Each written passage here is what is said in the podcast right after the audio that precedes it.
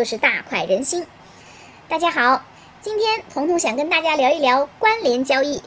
说起关联交易啊，不仅是我们财务人员，很多股民也很熟悉这个词儿。关联交易呢，往往是跟利益输送以及侵害股民利益联系在一起的。这种事情不要说在我们大天朝，全世界都是很普遍的。其实关联交易并不是现代社会才有的，自古有之。我们大天朝关联交易玩的比较溜的，太上老君应该能排得上前三了。怎么讲呢？我不知道大家爱不爱看《西游记》啊？我觉得《西游记》的原著真是称得上神作呀。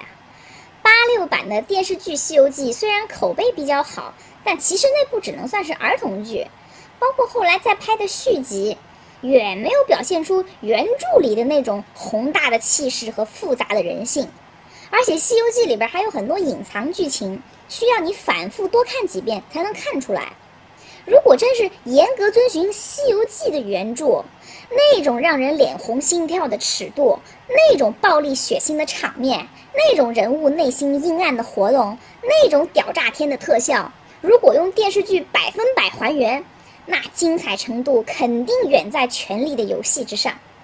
哎，不知道彤彤有生之年能不能看到这样子的《西游记》电视剧啊？我们说回太上老君。这个太上老君真是城里人，太会玩了。现在的公司是搞关联交易，人家太上老君发明关联交易。为什么这么说呢？大家还记不记得师徒四人过火焰山那一回？火焰山是怎么来的？原著交代了，太上老君的炼丹炉倒了，落了几个砖下来，化为了火焰山。大家仔细琢磨琢磨，其实这不对呀。太上老君是什么人呢？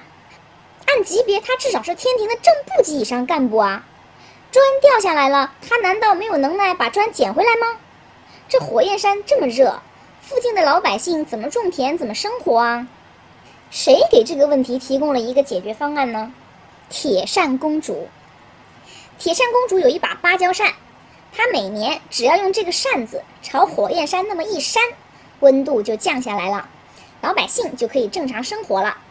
当然。这个是有偿服务，作为回报呢，老百姓每年都得给他进贡，这个钱是年费性质，一年一给。这里边有几个问题，大家好好想一下。芭蕉扇是天地灵宝，怎么会跑到铁扇公主手里了？是谁给的他？虽然铁扇公主跟牛魔王是名义上的夫妻，为什么牛魔王长期不回家，而是跟玉面狐狸同居呢？铁扇公主和牛魔王有个儿子红孩儿，但是红孩儿的看家本领是什么？是三昧真火。但是这项技能牛魔王不会呀。这三昧真火是谁的专利技术？还用得着彤彤我再说出来吗？这就是典型的关联交易呀。太上老君先给当地百姓制造了一个问题出来，这个问题要解决呀，他自己不出面。把解决方案给了他的关联方铁扇公主，还给铁扇公主设计了一个年年收费的敛财之道，简直完美啊！这对姘头就这样掀起了经济建设大干快上的热潮。不过后来这种利益输送被孙悟空给终结了，这是后话。其实你看太上老君在《西游记》里操控关联交易还是比较含蓄的，一直在铁扇公主背后默默地做一个安静的美男子。有一句老话说得好啊，生活永远比小说精彩。前一段时间在微博、微信上有一个人特别火，他是谁呢？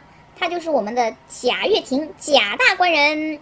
上一期节目我们谈到了罗永浩的锤子手机，这罗永浩啊虽然是很能忽悠，但是和贾大官人比起来，那根本不是一个重量级的。贾大官人的忽悠是成体系的。他那套什么生态化反的理论，忽悠了多少人的钱呢？其实这个忽悠也不完全就是个贬义词，很多时候作为商人，具备一定的忽悠的能力还是挺重要的。但是贾大官人的一系列所作所为，我觉得已经不能再用简单的忽悠两个字来概括了，简直就是丧心病狂啊！他那些事迹不写个剧本，拍个电影什么的，太可惜了。不过说到关联交易这方面，贾大官人的脸皮比太上老君厚多了，人家连最后一点遮羞布都不要了。在说乐视的关联交易之前，我想先跟大家介绍一个审计上的概念，叫带保留意见的审计报告。什么意思呢？一般来说，会计师事务所审计一个公司的财报，如果审计师认为这个财报没有造假，或者说他没看出来有造假，那么就会出具标准无保留意见的审计报告。翻译成大白话就是，这个财报本宫看过了，没毛病。如果这个财报造假造得太明目张胆，审计师看出来了，那么他们就会出带保留意见的审计报告。对于上市公司来说，审计报告如果带保留意见，性质就相当严重了。严重到什么程度呢？听彤彤明天给你扒一扒乐视的财报，让我们一起来看看贾大官人是怎么搞关联交易，搞得连审计师都看不下去的。好了，今天就说到这儿吧。如果你有任何疑问或是想吐槽，欢迎在节目下方留言，我会非常乐意和你互动的。如果不想错过每期让你脑洞大开的分享，那就动动小手，赶快订阅吧。我是彤彤，我们明晚八点见，拜拜。